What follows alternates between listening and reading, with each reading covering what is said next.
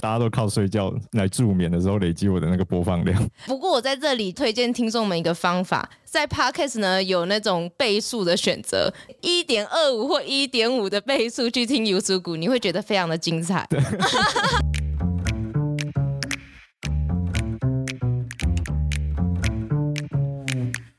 Hello，欢迎来到山水户外，什么都可以聊的户外平台。这里是户外人说说，Hello，大家好，我是 Alison。今年二月呢，麦觉明导演的《山教育来了》纪录片在全台的电影院上映了。我相信很多听众朋友们在电影上映的时候就到电影院去支持，内容真的非常的感人，而且令人钦佩。这是一部就是历经十七年的时间，用文字和影片的纪录片。那麦导呢，他是透过电影的镜头，跟着研究人员走入山林，翻山越岭，翻遍了每一颗的高海拔的石头，探索神秘的台湾特有种山椒鱼。那影片就记录着山椒鱼的可能是种类啊，或者是分布位置，甚至拍摄到非常多珍贵的画面。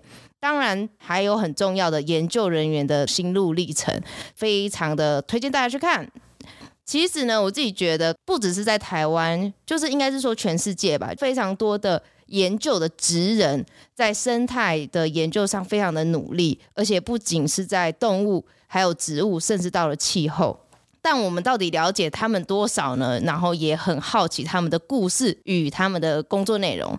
讲了这么多，因为这一集呢，我也是邀请到了植物的野外研究员。他从小呢是住在阿里山上，大学就读森林系，研究所也是从事户外生态研究的工作。也相信很多有在听 Podcast 的听众们也都知道他，因为他就是《登山者日志》的 Podcaster Yusuku。Hello，你好。嗨嗨，大家好，我是 Yusuku。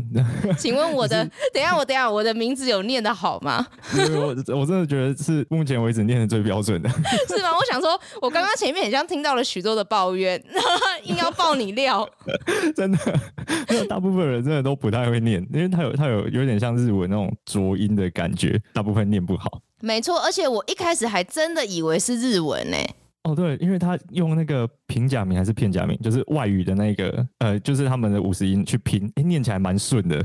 哦，对对对对。后来有人问的话，嗯嗯我都会说，啊，你就是用日文去拼，就念得起来比较标准。所以这会不会是有关于日本人在台湾的时候的，还是它本身就是原住民语啊？哦，它原本就是周瑜，但是周族它的名字还蛮特别的，就是它，呃，不像其他族可能会有很多不同的名字，就跟我们一般人一样啊，因为我们名字都千奇百怪嘛，超多种。但是周族它不太一样，周族它的名字男生女生各不到十个可以选，对，就是什么 Mo 啊、阿 vai，然后 Voyu。巴苏亚，然后还有这个 Yusuku，然后还有其他比较少见的，对，所以就是名字重复率超级高。然后我也不太确定每一个名字每一个名字有什么意义，就是没有人听过，没有听人家说过这样。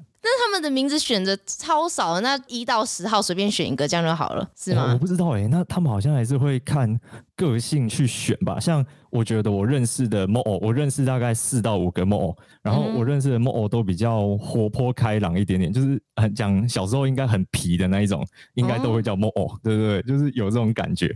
但其他的我认识就没有到那么多，所以就诶不太确定，他们可能也会按照这个小孩的个性给他一个名字吧。嗯，那你的尤苏古的个性是什么？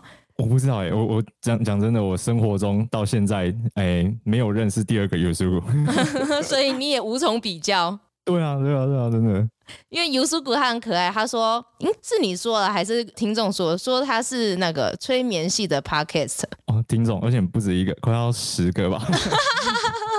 他说笑死，要睡觉的时候放我的 Podcast，然后就听到睡着啊，所以重复的那个听的那个播放数才会很高，因为他就一直放放整个晚上。我就想说，哎、欸、哎、欸，是这样吗？就累积你的收听率。对，没错，大家都靠睡觉来助眠的时候累积我的那个播放量。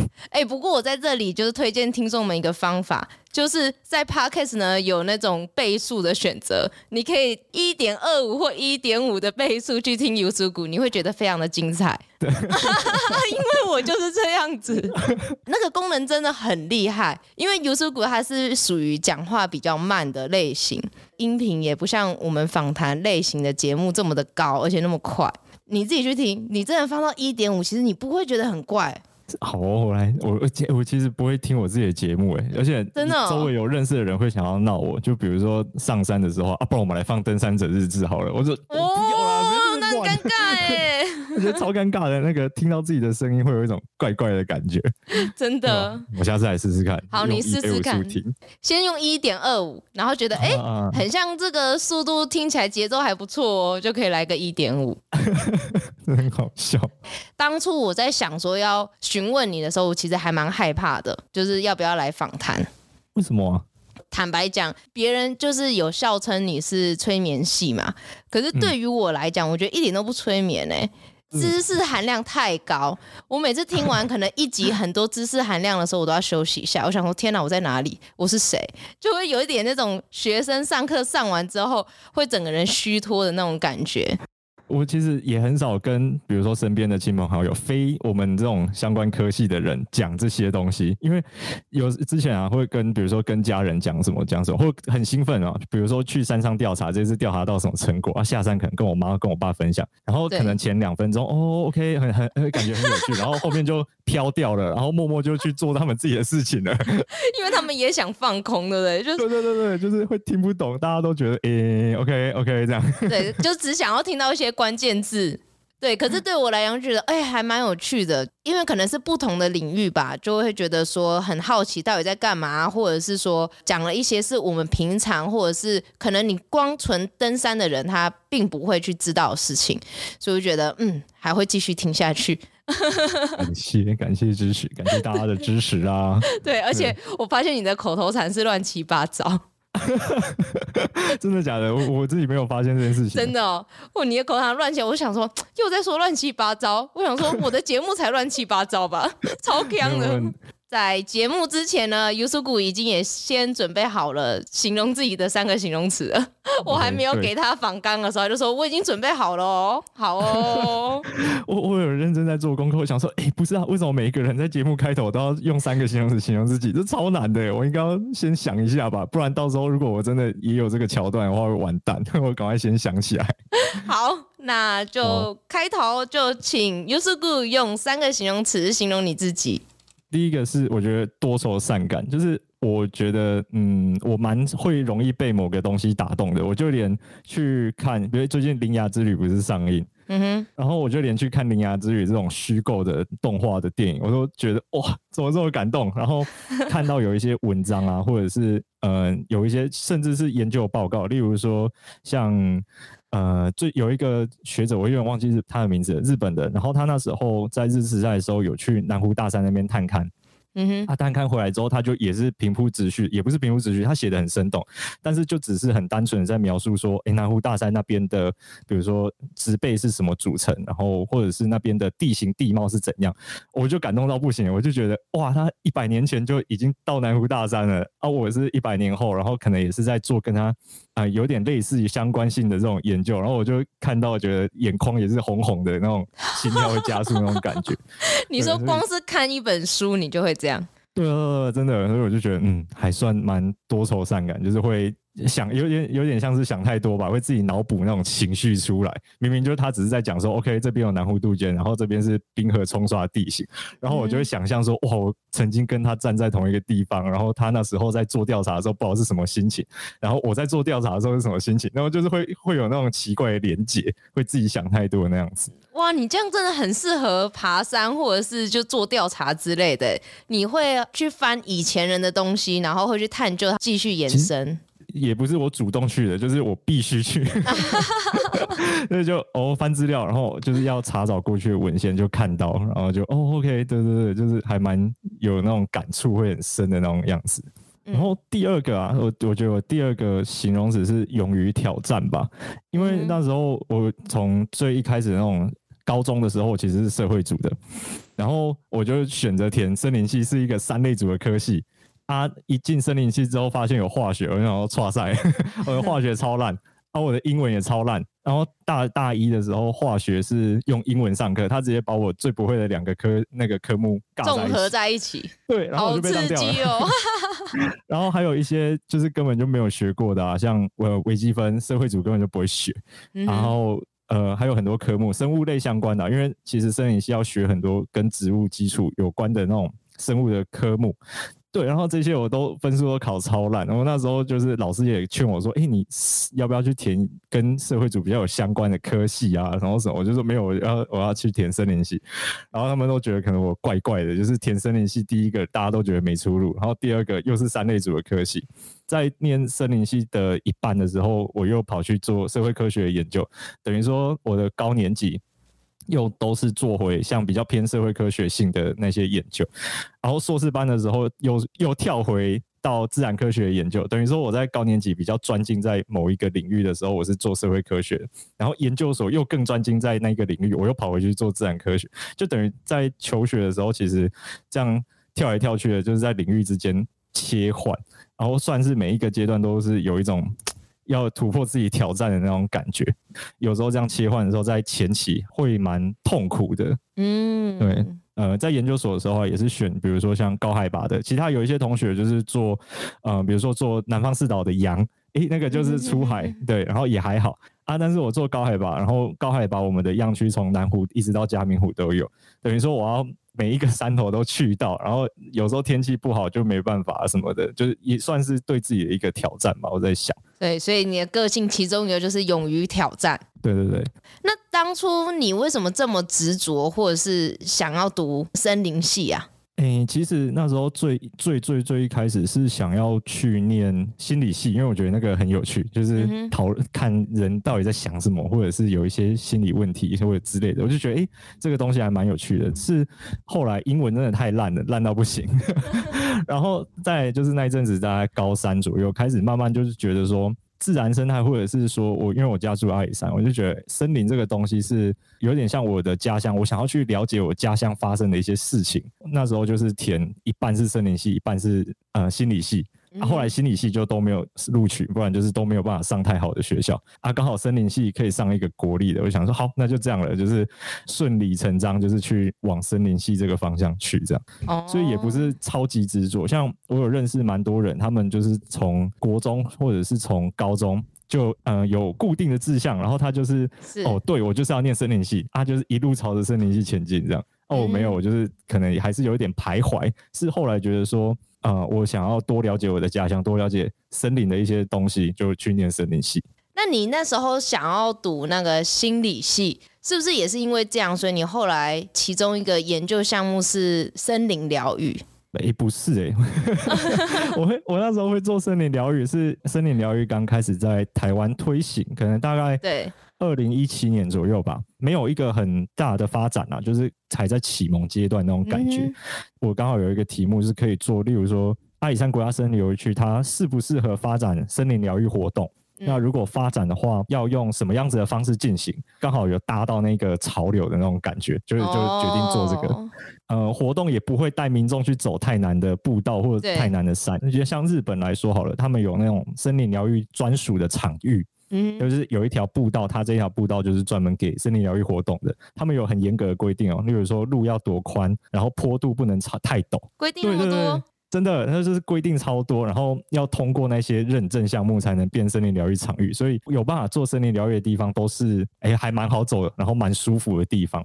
那所以现在目前除了阿里山，还有哪一个步道是森林疗愈步道啊？其实森林疗愈主要是台大跟森林保健学会他们在推动的，然后他们现在也跟林务局有合作，就是有在认证森林疗愈师嘛。然后他们在溪头其实已经推很久的时间，就是可以去报名到溪头，他们有一些步道，比如说像神木步道啊之类的，然后去做森林疗愈活动。比较多的应该就是系统，剩下的都是，呃，时间性的，比如说他们这一期有这个活动，或这一季有森林疗愈活动才会有。那其实你也算是蛮挑战之余蛮顺顺的，应该不是说工作上不辛苦，应该是说就是对于选择这一块、抉择这一块，就是并没有说让你太大的困扰，是不是？对，是是还好，而且我我我有一个很奇怪的命格，我我自己说它是 真的真的真的就是我不管 有属虎的命格，人生换阶段有没有，比如说从高中跳大学，从大学跳研究所好了，然后在研究所跳工作，就是这几个阶段我都是吊车尾上去。例如说，像大学我是被取上森林系，我都不知道为什么，我都面试的时候，我都直接跟他讲说，我家住阿里山。啊，我小时候就在山上，怎样怎样的。然后他可能就是那个口试的委员，已经听前面听三十几个人说，哦、我家住阿里山，就是 对对，我很小，从小就很爱去自然环境。他可能已经听到累了，就是啊，这个还好，分数低一点。对，我就是每一个都是被取上，而且我考研究所的时候，我也是被取。那我还打电话去给那个正取的说，哎、欸，你有要来念吗？因为正取第一名，他同时上了三间研究所，然后就想说，哎、欸，去给他探听一下，他说不定没有要来念我们学校。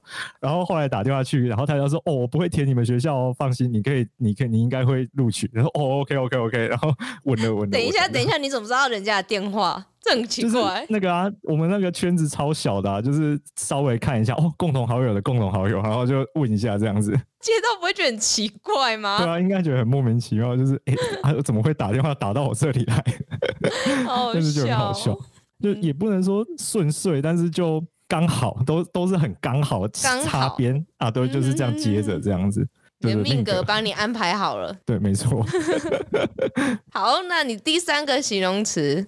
第三个形容词应该是，嗯，我蛮喜欢自由的，就是我不太喜欢被拘束的感觉。因为其实像读森林系啊，大部分的人应该毕业之后都会选择考公务人员，例如说什么林务局啊、国家公园这种。嗯、对对，然后但是我那时候其实也是，然后是一直到嗯最近工作了两年之后。啊，我一开始前面一第一年是专门负责一些行政工作，然后我就发现说，嗯，我不喜欢做这种东西。嗯，就是行政工作，它是我不知道怎么形容，欸，诶，应该有在做行政的人会有体会我那种感觉，因为它很繁杂，嗯，它每一个项目又很琐碎，而且我要去记很多相关的法规，例如说我劳健保，我就要去找劳健保的法规，然后可能投标，我要去找投标法规，就是各种很繁琐的事情，每天都在处理。然后我又觉得很浪费生命，做行政感觉就是会，或者是说公务人员就被绑住了嘛，他就固定在那里。虽然有一份稳定又饿不死的薪水，但好像就感觉没有一个色彩，生命就少了一个色彩的那种样子，所以就嗯不太喜。后来就决定哦，OK，我们决定不要再当公务人员，我就想说要找一些比较自由的呃工作这样子，所以可能还蛮喜欢自由的。有呼应到你前面说你是比较勇于挑战的人，就是行政这个工作可能对你来讲太制式的上班时间啊，或者是无聊的工作内容，你都会觉得很打不起劲这样。对对对，真的，而且我觉得很花费脑力吗？我不太确定是不是这样讲。就是那一阵子在做行政工作之后，我回家就基本上就是关机，关到隔天早上才会醒来，一天可能要睡超过十几个小时才有办法恢复元气。哦、对，然后后来是老师看我这样就不行，就是我的老板在研究室，嗯、他看我这样不行，后来就决定找另外一个人来做行政。嗯，然后我的工作就转变成，例如说写研究报告啊，或者是嗯、呃、去分析资料。虽然这个东西感觉又比行政更难，但是我至少下班之后回家，我不会马上关机，我还可以有一点自己的时间做事情。对，就是作息会比较正常，啊，也不会那么伤元气，所以就觉得哦，OK，不喜欢太自私的东西。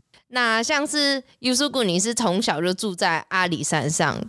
就觉得很奇妙，是许多年轻人啊，到了长大之后，他要到都市去工作啊，生活。那你读了森林系，然后也投入了相关的研究，你还回家去当阿里山的解说志工。对于你来讲，山是哪个地方吸引你呢？或者是说，自然是吸引你的地方是什么？嗯，怎么讲？就是山啊，它其实就是我成长的地方嘛。然后虽然在山下念书跟工作超级多年，甚至。大于我在山上长期生活的那个呃年份了，但是我觉得我还是一直到现在都还是喜欢山上的那个环境，因为我那时候刚下山念书的前两年，只要一到夏天，像差不多这个季节开始，我就会全身起汗疹，就是起到差不多快要冬天才会结束。一直到现在，我的那个鼻子只要在山下就是塞住的，我鼻音很重，对，嗯、就是我的鼻子在山下基本上是完全没有作用，一直到到大概海拔一千五以上，鼻子还会痛，才它还吸得到东西。是过敏吗？对对对，就是空气有点糟糕，然后会 会永远都塞着的那种状态，很可怕。空污的侦测器，今天空气不好，你鼻子就塞住了。真的，超超准的，就是完全完全就是没有办法在山下生活的那种鼻子。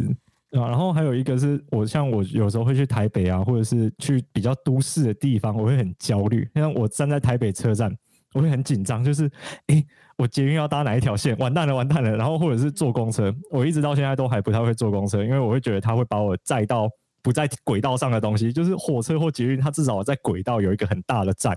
我只要知道我在哪一站，至少我还有办法呃往四面八方去另外的移动，就是坐错站了我还可以坐回去。嗯、但是公车没有诶、公车它就是在公路上开，它开到哪里或者是一个荒郊野外终点站或者是反方向的地方，我就完全迷路了那种感觉。然后我就是到那人多的地方，然后都市会很焦虑，还是比较喜欢在山上的生活，会想说要去，比如说像当森林志工啊，或者是做。关于山的研究，其实是对山有喜欢。我觉得对有喜欢的东西，我就会想要去，比如说回馈它，或者是贡献它的那种样子。也有会去当森林志工，有一个原因，很大的原因是，呃，因为以前国小的时候就觉得傻傻的，就是现在回去看以前国小的自己啊，就是那时候自己傻傻的，很有很其实有很多机会可以去认识家乡，因为像我们在偏向国小，其实有蛮多呃这种特别的资源。例如说，像 Sony 那时候有来赞助我们摄影课，他就是让我们分组，然后去挑一个呃阿里山在地的一个特色，例如说呃接驳车。或者是阿里山的森林，然后还有比如说像呃瓦萨比，就是山葵的种植，就是这几个特色，然后去记录它，然后去拍摄它，变成是呃剪辑成一个那种专案，然后一个影片的那种感觉。对然后那时候就是傻傻的就跟出去拍拍拍，OK OK，然后就没了，但是也不会想到那么多。然后再有另外一个是，嗯，比如说像很有很会有很多记者来学校采访，说哎小朋友你。是在这个地方啊，怎么样怎么样的这种样子，但也不会意识到说，哎，我的家乡其实是一个还蛮特别的地方，特别是在念森林系之后，因为阿里山是以前是从日治时代就开始伐木了嘛，对等于说它就一直在森林产业这块有发展，然后它有这么长的历史，然后我住在阿里山这么久的时间，我却对它一无所知。我觉得也其实后来想想有点惭愧，或者说有点可怕，然后我才决定说，啊、呃，我要去当森林志工，哦、可能至少可以把我知道的介绍给民众，或者是介绍给阿里山这些小朋友们都好，这样。嗯，就不要说那个导览人员看到你从家里出门就说啊，这个以前是伐木工的后裔。啊、我听你说，我觉得这超好笑的，真的那个超扯的，而且。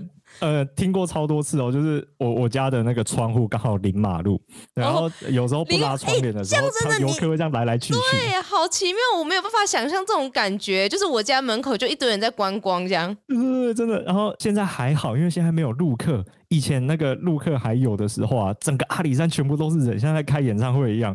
然后就是这样一团一一团接一团，四十几个人，四十几个人这样过去。然后每一个导游讲我们家都讲不一样的东西，超好笑的。除了伐木工还有什么？就是还有还有还有一些比较正常的，比如说啊，是这边的工作的人住的地方。然后有一些是说什么啊，他们就是莫名其妙住在这边，然后政府想要把他们赶走也赶不走的啦。然后 各种，然后还有那个说没有，这里已经没有人住的。然后我想说，哎，我我窗帘也没有拉，然后灯也没关，我就坐在客厅，怎么会没有人住？然后那个游客在外面这样很疑惑的一直看，想说导游是在讲什么？那里面这个人是谁？这样子。好，那当初你是怎么会想要研究植物啊？因为有很多种啊，有动物啊，或是生态其他的，为什么你会选择是植物？会选择植物是其实，嗯，我 我对动物很，我觉得很可怕，就是我没有办法去 handle 好它。真的假的？跟我想象中不一样。养猫之后好稍微好一点点，嗯、哼哼，但是在养猫之前，例如说像大学那时候，我有在凤凰谷鸟园实习过，每天要处理那个鸟。然后像什么要呃，可能帮忙处理一些蓝腹鹇啊，或者是处理一些地质，或者是处理一些鹦鹉类的东西。完全没有办法哎，就是就连那种小太阳，大概二十几公分高的那种小鹦鹉啊，我都没有办法控制的好它。例如说要喂它吃饲料，要喂它喝水，我都喂到乱七八糟的。然后更不用说动物研究，有时候要去帮动物把屎把尿，有可能还要去山上追那些动物的发报器。动物没有出现，哎，完蛋了，直接岩壁这样子。哦，就是会遇到太多乱七八糟的状况。然后植物就很乖啊，植物也不会叫，也也不会臭啊，也不会说跑掉，就是不在那边给我给我追，所以后来就决定 OK 就做植物了这样。哦，哦，你刚刚讲了两个乱七八糟，不知道把它剪掉了。哦，所以你是喜欢植物，就是那种安安静静的那种感觉。而且其实做植物做到后来，我觉得每一种植物都会有他想要跟我讲的东西啊。因为是我们老师他的那个感觉更深刻。他说他走在山上的时候，那个植物都会跟他讲话。我不知道他是有灵异体质还是怎么样，但是就是每一种植物它散发出来那个气质会完全不太一样。嗯、我们有时候会讲说，就是认植物认到最后都是在认它的气质，就是 OK。我觉得它可能是。樟树，或者是我觉得它可能是，例如说台湾二叶松这样子，就远远的看就会觉得它会散发出一种很特殊的气质，我不太会形容那种感觉。然后后来看看植物看一看之后，就会有这种样子出来。哎、欸，可是这个形容还蛮奇妙的，哎、嗯，或者是说这个形容有点浪漫，就是 就是他已经把植物变成一个人，就是感觉它散发出的一个气质而吸引他，觉得它是什么样类型的植物这样。不是森林系的人很少听到这个说法，但是森林系应该播出来之后，有森林系的人在听的话，他们应该每一个人都会听过。就是基本上台湾就是有六间森林系吧，每一间森林系大概大二吧或者大三左右会修一堂课叫树木学，然后那一堂课就是要疯狂的出去认植物，就是一天可能要认一百种啊。有一个礼拜是地狱周了，就是那一个礼拜整整个礼拜都是树木学的课程，白天认完一百种，呃，晚上马上考五十种。炮台啊，一个植物给我三十秒的时间认这样，然后就换，然后就要到下一个植物去认识。然后那时候去就是在上课啊，或什么时候，有时候拿东西去问助教，就学长学长这个植物是什么？然后他就可以很快的跟我讲，比如说啊，它是大叶楠。为什么？是为什么他是大叶楠？他就说啊，他就长大叶楠样子啊，你看他就有大叶楠的气质，他当然就是大叶楠啊，就是完全没有办法讲出一个具体的那种哦，他可能叶脉啊是怎样，然后叶形是怎样，所以他是大叶楠。就是有时候认久了会变那种气质认植法，就蛮好笑的。所以这个说法在森林系广为流传。到现在你在认植物的时候，也是已经慢慢偏向气质类型的认法了吗？有一点点，但是有时候这种认法会被讨厌。就是我们老师说啊，你不行啊，你要跟人家讲为什么这个植物是这样的，你不可以跟人家讲，就是它就是这样，这样子人家完全听不懂。像红块跟扁柏好了，这两种应该是比较常见，大家应该都听过的。嗯、对，这两种块木是台湾两种唯一的两种块木，它长得真的蛮像的。但是它红块啊，它的叶子会往下垂垂的，然后扁柏它的叶子是往上窜的，所以远远看到那一棵树树形的时候，就可以看得出来那一棵是红块还是扁柏。然后有时候会没有那么明显，就是跟一般人解释说，你看它的叶子是往上窜，但是他会说没有啊，它还是往下凹的啊，为什么你会说它往上窜？就是很难。去跟他描述的很清楚的那种特征的时候，我们就说啊，他就是有那个红桧的气质。对于你们在解说的时候，他是没有一个比较级的。就例如说，你们有可能两个不一样的东西的时候，他们会很明显比较说，哦，原来这个是上往上窜，然后这个不是，这是往下垂。哦，有有可能，因为通常不会就是同时出现，或者是说不会有办法一个很明显的跟他说比较说啊，这个可能叶脉就是深，那个叶脉就是浅。嗯，对对，我觉得也有可能是这个因素，所以让大家都会觉得很玄，就是为什么就是一直在讲说这个东西就是这个感觉，这样就是这样认就对了那种样子。不喜欢动物在那里跑来跑去，所以你后来才选择植物。对，没错，不然其实。所以，相对动物来讲的话，植物是除了天气你们可能调查不到啊，撤退要在不断的上山去调查之外，比较难掩蔽，就是跟动物比起来，啊，植物有一点也是会有这样困难点，是他们有一些人做植物的分类，例如说有两种植物长得很像，嗯、那他们要去把它分开，分成两个不同的物种，对，然后他们会去有一些证据嘛，有一些证据可能是例如说它的花的构造不太一样。就要把它的花采下来拍照，然后去比如说写形态特征的描述，说它这朵花是啊十公分，另外一个物种它的花是十五公分。那它们除了花以外，所有叶子果实全部都长得一模一样啊。如果它今年开花的时候没有采到，那就只能明年了。那这样很刺激，如果它今年就刚好它就不开花嘞？应该是不会，但是有时候那个花期很难抓，就是比如说它就只开花两个礼拜，那结果这两个礼拜就刚好错过没有上山，那就完蛋了。而且会不会那种刚好下雨，然后全部都被打掉了？也有可能，对，也有发生过。这样选题目也是很重要的一环呢。对啊，记得那时候去在考硕士班的时候，有一个老师就跟我讲过，说，诶，那个同学有时候啊，没有人做过的题目会有两种原因，第一个是。它非常非常的难做，很容易不毕业。然后另外一个原因是，嗯，这个题目会很花钱。那你想要做的题目，两个都有。所以你那时候是想要做什么题目？我是想要做从登山口，就是塔塔加那边，嗯、然后一直到玉山山顶，因为它其实从呃海拔比较低的地方，一直到海拔将近四千公尺嘛，这之间的落差很大。对。那它跨越的那个海拔的森林带啊，就是植群分类的类型是很多的。嗯。然后我就想说，哎、欸，那每一个植群带，它们物种之间的功能性状，我们功能性状，哦，我前面几集有讲，有兴趣可以去听我的节目。就是反正物种有时候要抵抗一些恶劣环境的时候，会特化出一些特征。那我想要去讨论，呃，在每一个海拔带，不同物种的不同功能性状有没有差异？那为什么他们会有这些差异？很复杂，然后很神秘的题目，然后又花钱又花时间，这样。我写那个仿纲的回答的小笔记。好啊，我玩到聊天室的那个地方。小笔记是是我要记得还是你要记得？我要记得啊，但是但是可以给你参考。啊，那我不要啊。啊，不要吗？好，那我已经没办法把它删掉了，那你不要看好了。